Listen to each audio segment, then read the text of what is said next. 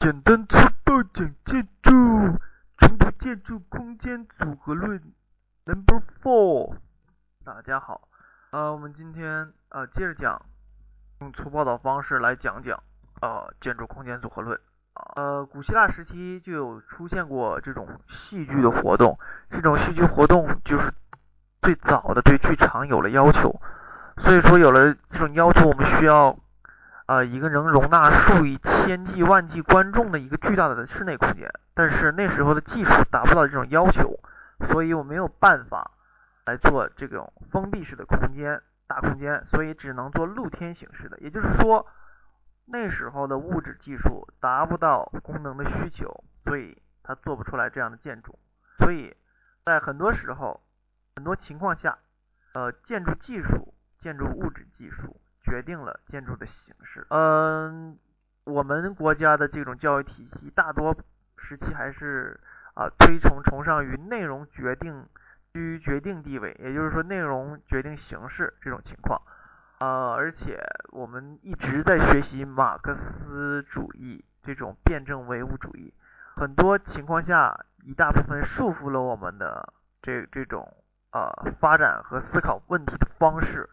因为我们一直。在学这种这种唯物主义、辩证唯物主义这种主流的国内国内主流的哲学方式，所以思考问题的形式也是被束缚了。它就是说物质决定于呃精神，就是物质决定精神，所以一切万物都是由物质来决定的。所以我们的建筑设计课程体系很多很多一部分的程度都是受它的影响。呃，不过没关系啊，这个现在已经思想非常的开放了，我们对各种哲学。都有着非常啊非常大的这种包容性，所以能吸收很多其他啊哲学思想的影响，来创造出新的建筑理论。然后呢，在古代，由于技术条件根本不可能实现这种大空间，那么人们就肯定会想办法。人类是非常聪明的，他这件事解决不了，他肯定是睡不着觉啊，天天就是冥思苦想，如何能解决这个问题。假如说你很穷，那怎么办？完，你上班挣不着钱，或者是工资就是固定的，你肯定得想办法，要不投机倒把，要不是啊半夜去地摊摆摊儿，你得琢磨呀。你不琢磨，你怎么能富有呢？是不是？然后痛定思痛，痛定思变，我们人类就是也是想出这种办法，他就弄琢磨琢磨出来什么？琢磨出了拱形结构和穹，还有这个。这个穹顶结构来代替这种梁柱式结构啊，它就做出了拱形的，让我们我们古代人也很牛掰了，做一个赵州桥超牛，拱的啊很牛逼的，那个大水冲一下子没什么事儿，顶上再开几个洞，哇真聪明！那时候一般人是不知道古人是怎么想象他们的思想啊思维啊是怎样能做到我们现代人很多技术都达不到的这种技术啊，随后。这个大空间形成之后，我们就会看着数以千计万计的教堂啊，或者是啊各种大空间穹顶的这种建筑都是络绎不绝的出现了。还有那个万神庙那个巨大的穹顶啊，现在来看都是一个让人叹为观止的一个建筑。到近代，啊现代建筑出现了，我们的呃生产力发展了，推动了我们的呃这种技术，然后我们就有更多的发展空间了。这时候。我们就创造了全新的这种呃这个建筑结构形式，然后我们可以创造出新的美。所以那时候古典建筑的美强调的是各种比例，它达到一种和谐的统一。那时候上课的时候老师就讲黄金比呀黄金比，上班的时候老板讲黄金比呀黄金比，一比一点六一八，哎呀这个比呀，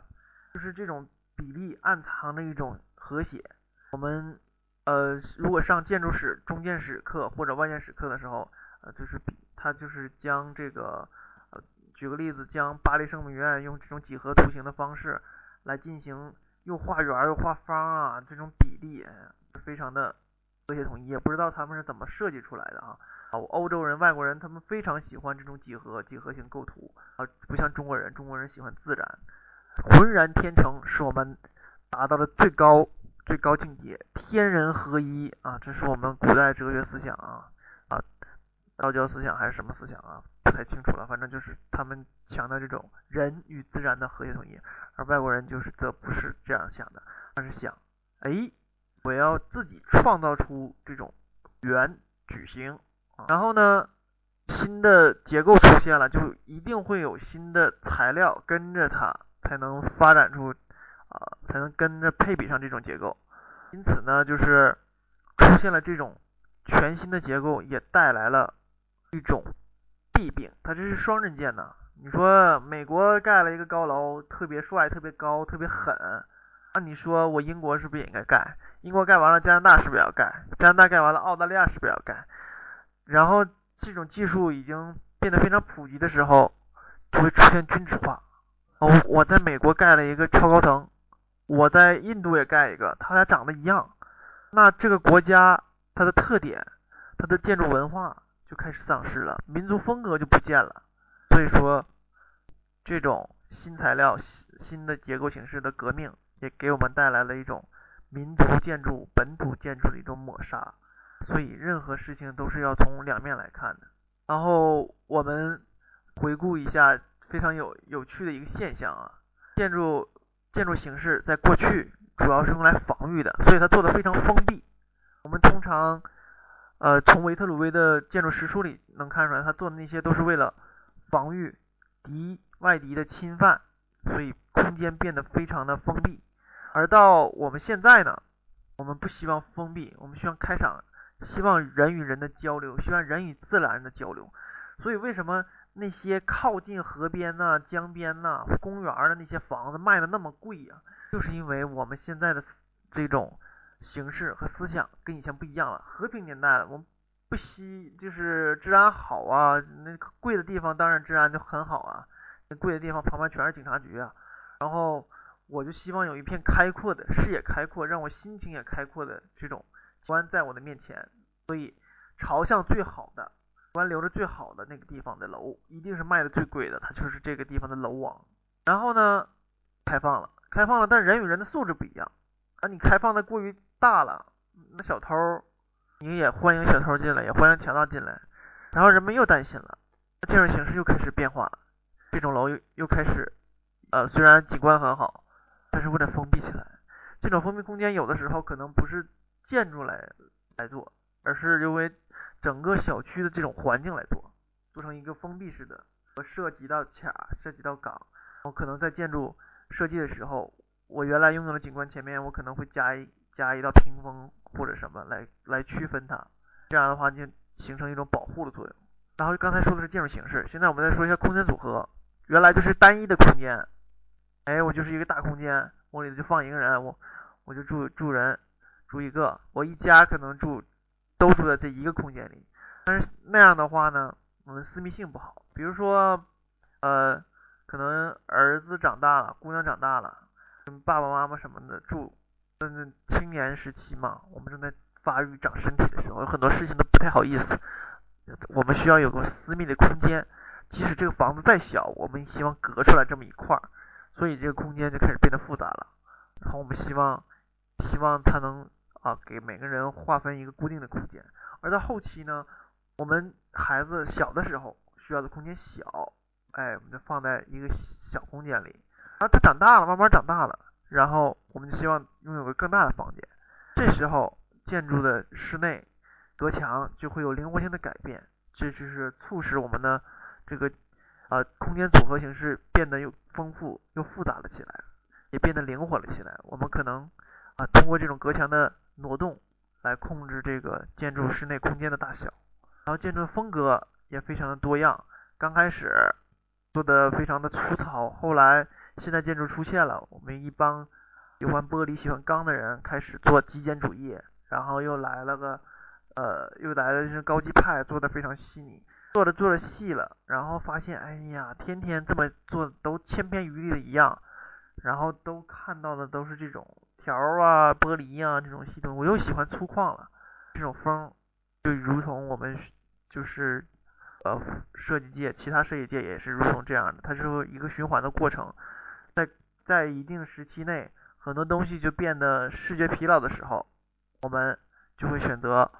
啊改变或者是回归，也就是复古。这种情况下形成一个周期性，不像嗯呃今天我穿着一个原来我穿的非常暴露的衣服，哎天天穿暴露的衣服，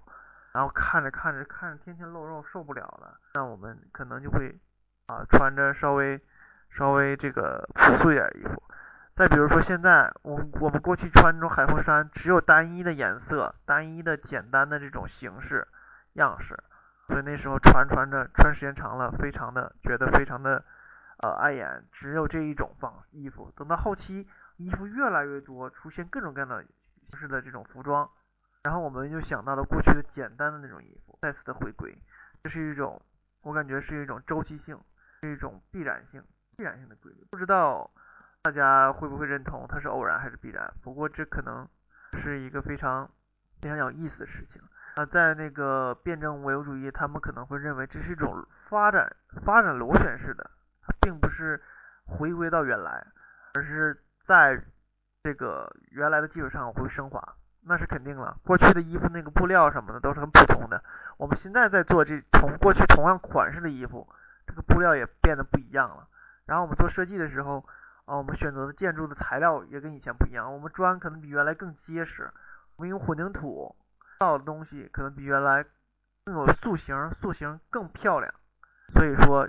就是我们哲学上有有那么一句话说，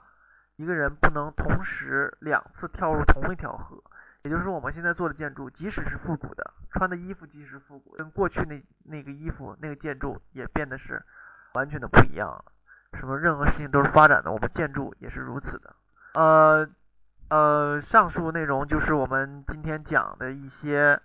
关于总论这部分，我们抽出了简单的几种内容给大家讲一讲。不过这个总论大部分总论和第一章讲的内容就是这些东西。呃，很抱歉，我我的建筑空间组合论这个最老版的这个遗失了，然后。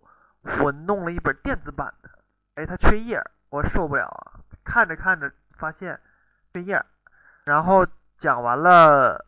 尼玛，讲完总论之后，直接进到第一章了，完了发现里面还缺了几部分，不过不不不妨碍我们讲东西。好了，下次我们再讲建筑空间组合论，成都建筑空间组合论五的时候，我们讲第二章功能和空间。不知道今天讲的东西大家都听没听懂？好。希望大家呃有个好心情，回头接着听哦，拜拜。